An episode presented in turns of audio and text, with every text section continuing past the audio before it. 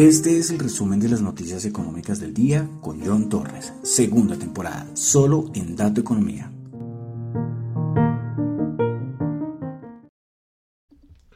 Muy buenas noches a todos, son las 8.05 de la noche de hoy jueves 9 de marzo del año 2023. Mi nombre es John Torres y este es el resumen de las noticias económicas. Y vamos a empezar con música, como solemos hacerlo en el resumen de las noticias económicas. Recuerden que estamos en el periodo romántico de la música clásica y hoy tenemos un nuevo invitado. Ya por aquí han pasado de todo tipo de invitados, ¿no? En nuestro recorrido de la música clásica, la música culta, ¿no? Recuerden que comenzamos con el Renacimiento, pasamos al Barroco, pasamos al periodo clásico y ahora estamos en el periodo romántico. Bueno, pues vamos a un compositor alemán. Nació en 1810 y murió de cierta manera muy joven, a los 46 años, en 1856. Fue compositor, pianista y crítico musical. Es conocido por sus obras para piano y música de cámara y es considerado uno de los principales representantes del romanticismo en Alemania. Comenzó su carrera como pianista, pero pronto se dedicó a la composición y se convirtió en uno de los principales compositores de, de su tiempo. Sus obras más conocidas incluyen las escenas de la infancia para piano y el ciclo de canciones Diesterlief y los cuartetos de cuerda y piano. Además de su trabajo como compositor, también fue destacado como crítico musical y fundador de la revista musical, me perdonarán mi alemán, Neue Schrift für Musik.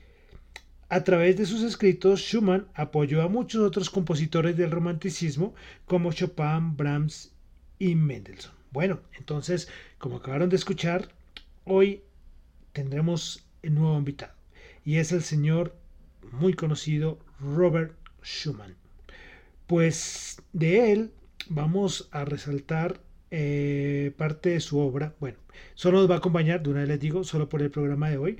Y él tiene sus, sus obras muy conocidas, que en alemán, en alemán es el Kinderscenen, que son las escenas de la infancia, que son 13 piezas cortas, eh, las cuales todas, toda cada pieza, cada una de esas 13 piezas, sugiere un recuerdo o una imagen de la infancia. Bueno, entonces el día de hoy comenzaremos el resumen de las noticias económicas con la pieza número uno de las escenas de la infancia, de tierras extrañas y gentes de Robert Schumann.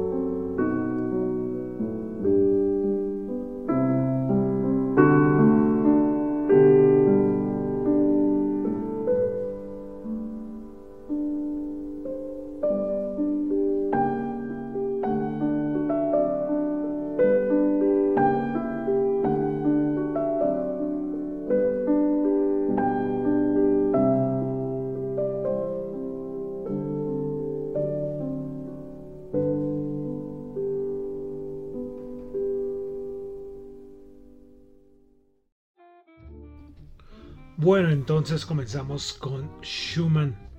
El día de hoy, el resumen de las noticias económicas. Muy conocido, ¿no? Las piezas de piano de él son especialmente estas que estábamos, comenzamos a escuchar, las escenas de la infancia, es, es relajante, ¿no?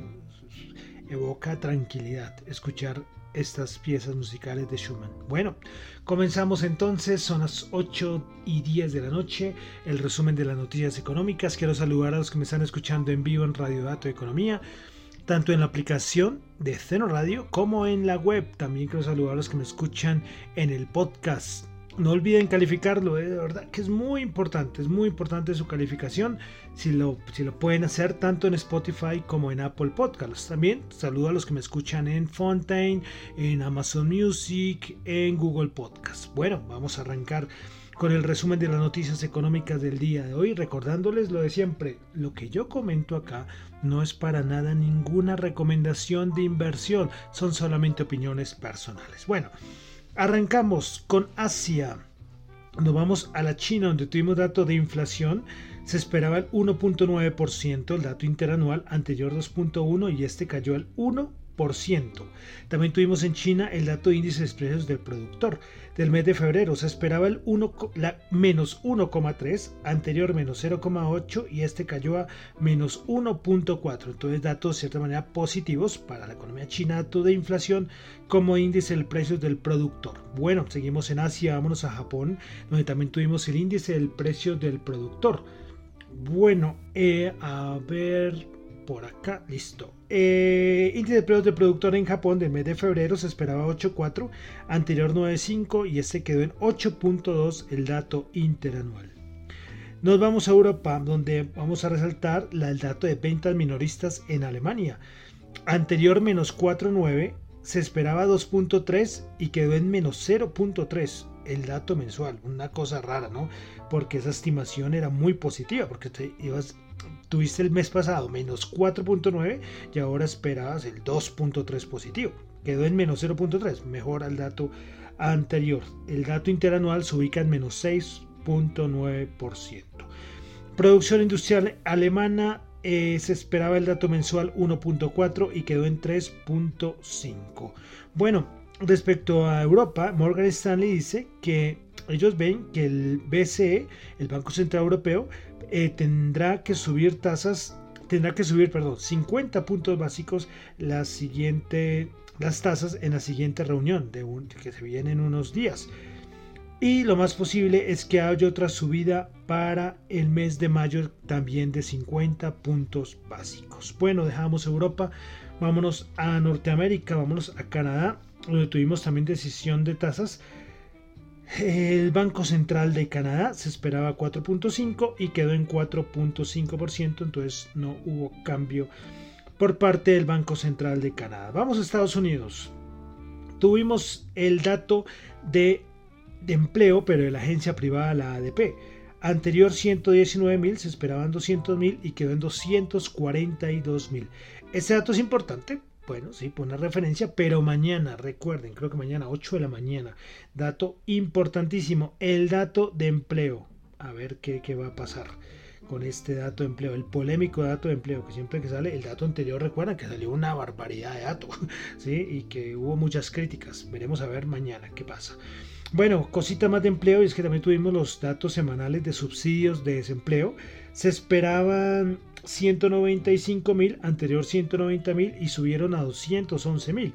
Los continuos se esperaba 1.600.000, perdón, 1.066.000. Si estará bien esto, eh, se esperaba 1.660.000, esa sí es mejor. Y terminó en 1.718.000. Entonces, tanto los continuos como los nuevos aumentaron. Bueno, eh, ayer no hice programa, eh, pero ayer recordemos que volvió Jerome Powell a reunirse con el Congreso. Como les decía en el anterior programa, eh, cuando se reunió por primera vez, esa era la reunión más importante porque siempre en la segunda pues suele ser muy repetitivo. Voy a coger algunas cositas que dijo Jerome Powell. Pues los dice que los eh, bueno, que si no se reduce la inflación, los costos de la economía serán muy altos, los costos para la economía. También dijo respecto a China que la reapertura más rápida de la economía china puede ejercer presión al alza sobre los precios de los productos básicos, pero también puede resultar en una recuperación más rápida de la cadena de suministro. Bueno, yo creo que la cadena de suministro ya está en su mayoría casi normal. Veremos a ver, porque recuerden, recuerden en diciembre cuando estaban todos los casos, la política de China de, ceros, de cero casos de COVID, que hubo problemas, por ejemplo, en varias fábricas, por ejemplo, de Apple, ¿no? Eh, entonces esto afecta a la cadena de suministro. Bueno, también dijo que los datos macroeconómicos están sugiriendo que la tasa terminal tenga que ser más alta. Eh, también Jerome Powell dijo que la Reserva Federal no está intentando causar una recesión. Bueno, eso fue lo que dijo el día de ayer Jerome Powell. Bueno, más cositas. Citi dijo que espera un aumento en la tasa de 50 puntos básicos en la reunión de la Fed que se viene ahorita en unos días. Antes su anterior estimación era de 25 puntos básicos. Yo ubica la tasa terminal entre 5,5 y el 5,75%. Su anterior estimación era el 5,25 y 5,50%. Bueno, eh, hoy, ya ahorita lo vamos a ver en la parte de mercados, pero hoy con todo lo que pasó a nivel de mercados, eh, la probabilidad de aumento de tasas de 50 puntos básicos disminuyó un poco. ¿eh? Y ahorita lo creo que lo comentaremos en la parte de mercados. Bueno, y finalmente Estados Unidos, eh, Joe Biden propuso eh, que los impuestos a las grandes corporaciones aumenten del 21 al 28%.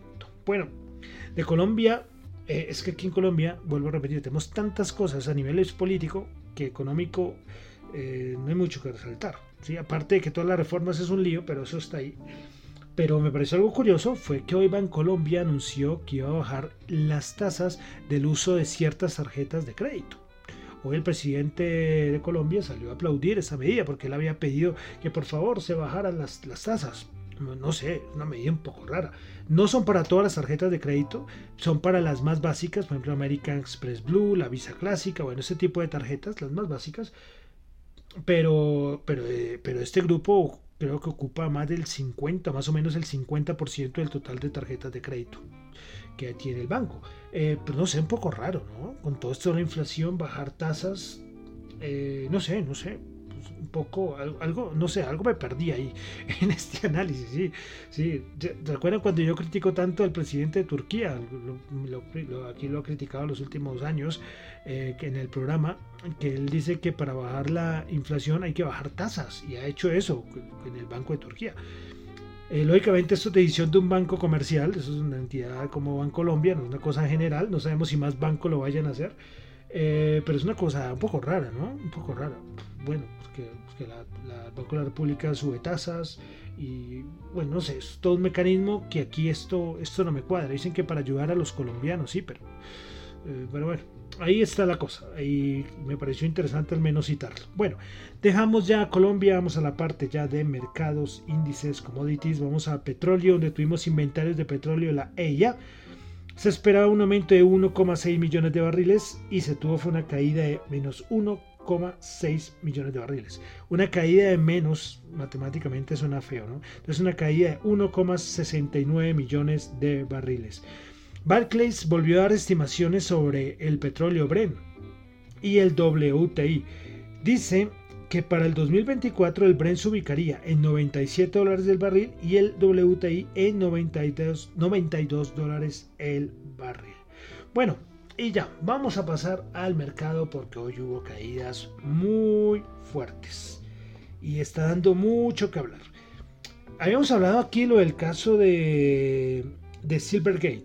¿sí? No, no, sé si se acuerdan todo el rollo de Silvergate, este banco digital que estaba metido en el cuento cripto. Pero la cosa no quedaba ahí. Hay más instituciones, eh, no tan grandes, medianas, pequeñas, instituciones financieras, que están presentando problemas de liquidez muy importantes. Y esto es algo que eh, hay que analizarlo muy bien. Porque nosotros decíamos, eh, bueno, nosotros es que hablo de muchos analistas, y aquí yo decía, claro, es que con toda esa subida de las tasas que está haciendo Powell, eh, todas estas subidas de las tasas, Powell y la Reserva Federal, no puede ser que lo único que se vaya a romper haya sido FTX y todos los exchanges relacionados, incluido también este banco, el, Silver, el Silver, Silvergate, que también está relacionado con FTX, ¿no? También empieza a haber problemas de liquidez a los pequeños y medianos bancos. Había una gráfica que me pareció tremenda. Los, grandes bancos no están sufriendo, pero los pequeños sí. Es todo un mecanismo, es una cosa algo compleja, que no me voy a poner a explicar acá, además no es un programa tan técnico, recuerden que es un programa que donde las ideas, es el resumen y doy las ideas como principales, pero conclusión, todo el aumento de tasas tan masiva que hemos tenido en los últimos meses por parte de la Reserva Federal está afectando a los bancos. Ya saben, pues, problemas de liquidez. Alguien decía, por ejemplo, eh, un ejemplo, ¿qué prefieren las personas? ¿Meterse y llevar su dinero y comprar un bono del tesoro que te va a rendir, yo que sé, el 5% o meter la planta del banco? Y esto, haz de cuenta que este ejemplo sucede de una manera masiva. Y el problema es que los bancos pequeños y los medianos también necesitan liquidez. Necesitan liquidez. Aparte de, recordemos que de hace ya, desde el año pasado, estamos hablando del AQT, que es quitar, recuerden, vamos a reducir el balance de la Reserva Federal, que es lo que quiere hacer el, eh, la Reserva Federal, quitar un poco de liquidez. Entonces, claro, eso está afectando a los bancos. Y hoy lo que pasó fue que el banco Silicon Valley Bank, eh, bueno, el banco Silicon Valley Bank suena un poco repetitivo, ¿no? es redundante. Bueno, tengámoslo en el el Silicon Valley Bank. Pues hoy salió a decir que tenía problemas grandes de liquidez. Y esto fue el acabos para ellos. Eh, creo que, no me acuerdo, creo que bajó el 60 y pico de por ciento. Hoy precisamente, después del cierre del mercado, eh, varios, eh, el, el Founder Fund, que es un fondo de capital de riesgo, eh, le dijo a la, aconsejó a las empresas, oigan, retiren el dinero de este banco, del Silicon Valley, porque la cosa puede ser tremenda. Pero ojo, es que el asunto es que no solamente, no solamente parece que el problema es de este pequeño banco, que hay más entidades pequeñas eh, que se, que se van o que se están viendo afectadas. Por eso hoy la caída del sector, del sector de bancos en Estados Unidos fue la peor caída desde junio del 2020.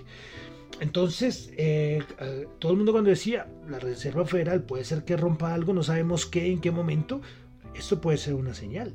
Por eso cuando les decía hace un momento que la estimación de subida de tasas de la próxima reunión de la Fed había disminuido un poquito la probabilidad de 50 puntos básicos, es precisamente que dicen que esto lo va, eh, lo está viendo la Reserva Federal. Esto lo está viendo la Reserva Federal.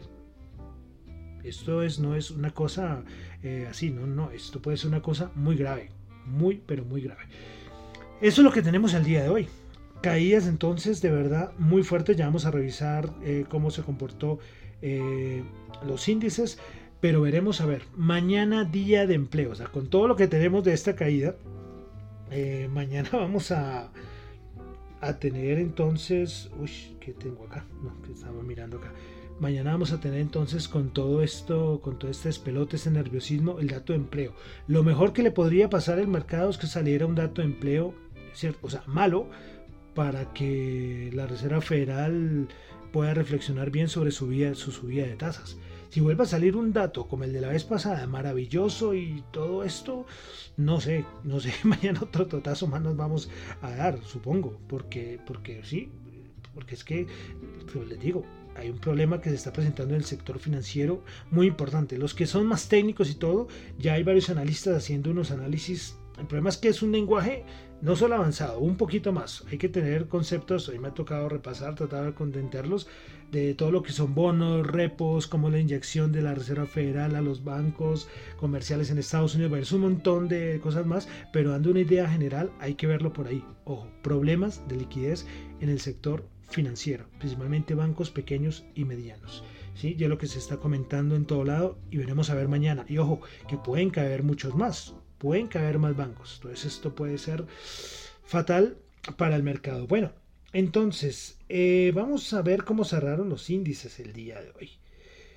Hoy comenzamos con el Dow Jones, que bajó 543 puntos. Ojo que a nivel técnico también un momento clave para el Dow Jones. Bajó 543, 32.254 puntos. El SP500 bajó 73 puntos, 3.918. Yo creo que mañana o volvemos por allá cerquita a los 4.000 o terminamos por debajo de los 3.800. Yo creo que entre 1918 nos vamos a quedar mañana. Un dato, un dato de empleo muy bueno, es decir, que sea muy buena para la economía, es muy malo para el mercado. Y esto yo creo que nos manda por debajo de los 3.900 rapidito. El Nasdaq bajó 237 puntos, 11.338. Hay algo curioso y es que Recuerden que yo les he mencionado acá que uno puede analizar el mercado a nivel fundamental, que es lo que de cierta manera hago aquí, contándole noticias, hablando de cosas generales a nivel fundamental. Otra cosa es la parte cuantitativa y la otra la parte técnica. Y hombre, yo pues siempre trato de mirar lo que más puedo pero hay analistas técnicos que no, ellos para ellos es que las rayitas y los gráficos son la ley de Dios, o sea, que eso es lo que es y que, hombre, pero no, de, no descuide la parte importante también, que es la parte fundamental, esta cosa de, de todo lo que está pasando, el problema de liquidez de los bancos, eso no te lo muestra un gráfico, ni te lo muestra la media de 200. ¿Sí? Hay que tenerlo en cuenta. Bueno, el VIX hoy sí despertó un poquito con toda esta caída del SP500, quedó en 22,61. Ahí despertó, no es la es que para asustarnos todavía, pero por lo menos es que el otro día estaba en 19 y piquito. Bueno, el dólar normalito, ¿eh? 105.1, no tuvo hoy grandes movimientos a pesar de todo lo que, lo que está pasando. Recuerden que la vez pasada estaba mucho más arriba, casi en 105.6. Y ojo, algo importante y es los bonos. Yo he comentado acá muchas veces que hay que tener cuidado con los bonos. Los bonos nos dan información. Pero hoy, que de cierta manera no era algo relacionado directamente con los bonos, se vio algo interesante y algo que así sucedía en el mercado antes, antes de, de pandemia y era que en unas caídas fuertes los bonos, es decir, la rentabilidad del bono bajaba, es decir, los precios subían, la gente se refugiaba y hoy pasó algo, algo interesante y es que la rentabilidad del bono de Estados Unidos bajó al 3,88. Entonces ve, la cosa no es por el lado de los bonos. Lo de hoy es una caída tremenda de un sector muy importante como el sector financiero. Bueno, eh, vamos a pasar entonces ya a la Bolsa de Valores de Colombia, que también hoy se vio afectada. Cayó el 2.4% a 1.210 puntos. Bueno, las materias primas también hoy se vieron afectadas. El, el oro, 1834, bueno, subió un poquito el oro. Y el petróleo, el WTI, bajando, quedó en 75,7 y el Brent quedó en 81,7. Dólar para mañana en Colombia tendremos el, la tasa representativa del mercado en 4.748 bajando 7 pesos. Vamos a las criptos que también con bajadas importantes. Y además hay una cosa adicional, aparte de todo esto, porque recuerden que la correlación entre el mercado, los que hablamos acá, Dow Jones, Nasdaq, hay una relación clara con las criptos. Bueno, pues el Bitcoin está bajando de perdiendo los 20.000 después de mucho tiempo. 19.953 bajando el 8,2%, Ethereum bajando el 7,6%, BNB bajando el 5,5%, Ripple bajando el 6,2%, Cardano bajando el 3,7%, Polygon bajando el 6,1%, Dogecoin bajando el 8,2%. Caídas muy fuertes en el mercado cripto. Y además es que aparte de todo esto que afecta al mercado cripto, eh, lo de Silvergate, pues, todo el mercado, todo lo que está pasando, el contexto que comentamos, hay algo adicional y es que por allá en el año 2013-2014 había un exchange. Recuerden, el primer, el, primer bloque de Bitcoin es del 2000, 2009. Y el primer exchange, creo que es 2012 o 2003, ya era, ya era el conocido, el famoso Mangox. Pues Mangox, Mangox, Mangox, sí, Mangox, creo que sí, ahora me confundí con el nombre. Bueno, este exchange, este exchange fue eh, pirateado, hackeado, todo eso hace 10 años. Pero entonces, ¿qué pasó? Las autoridades de Estados Unidos hicieron el seguimiento. Recuerden que uno puede hacer, la blockchain es, es pública, la blockchain de Bitcoin, entonces hicieron el, todo el seguimiento. Y la idea fue recuperar. Y claro, si tú haces todo el seguimiento de la red, puedes llegar al, final a dónde están esos bitcoins que fueron robados. Eso es una ventaja ¿no? de, de este tipo de tecnología. Bueno, el punto es que eh, parece que gran parte, no tengo aquí el número exacto, se le va a devolver a los usuarios que fueron, que se les robaron, les robaron que cuando le hackearon el exchange, el exchange por allá hace 10 años, le robaron sus bitcoins. Y cuentan, el problema es que esto ya se ha hablado muchas veces, pero parece que esta vez iba a ser verdad. Bueno, no, no sé. Y es que mañana se les daría, se les devolvería los bitcoins a las personas. Decían fecha 10 de marzo. Entonces, claro, imagínense a las personas hace 10 años. ¿Saben cuánto contaba un Bitcoin hace 10 años? No sé, 200 dólares, una cosa así. Entonces, hay un poco de miedo. Porque dicen, habrá unos que los tendrán, pero habrán otros que saldrán a venderlos. Y son bastantes bitcoins. Son bastantes bitcoins. Eso sí es verdad, no, no son poquitos. Entonces, eh, pues bueno, hay que tener en cuenta. Yo estaré ahí mirando a ver si es verdad que se van a salir todos estos bitcoins al mercado, como les digo. Eh, no sé, puede ser, es que estoy tratando de mirar. Sí, ¿saben cuántos bitcoins son? Son 137.890 bitcoins. Es una barbaridad. Si salen a vender, yo no sé qué porcentaje va a mover el mercado. Veremos a ver si esto se da. Entonces, aparte de todo ese contexto, los criptos también afectadas por otro lado. Bueno, entonces estamos en un momento ahí delicado del mercado. Y bueno, veremos a ver mañana dato de empleo. Todos juiciosos a ver qué pasa el día de mañana. Y con eso termino por el día de hoy el resumen de las noticias económicas. Recuerden que lo que yo comento acá no es para nada ninguna recomendación de inversión, son solamente opiniones personales. Mi nombre es John Torres, me encuentran en Twitter en la cuenta arroba John Chu en la cuenta arroba datoeconomía para asuntos de la emisora radio datoeconomía arroba gmail.com y en Twitter arroba datoeconomía R. Bueno, y vamos a terminar con música. Recuerden que hoy nos acompaña Robert Schumann, el joven, porque es que murió muy joven, murió a los 46 años. Él tuvo un problema de salud mental.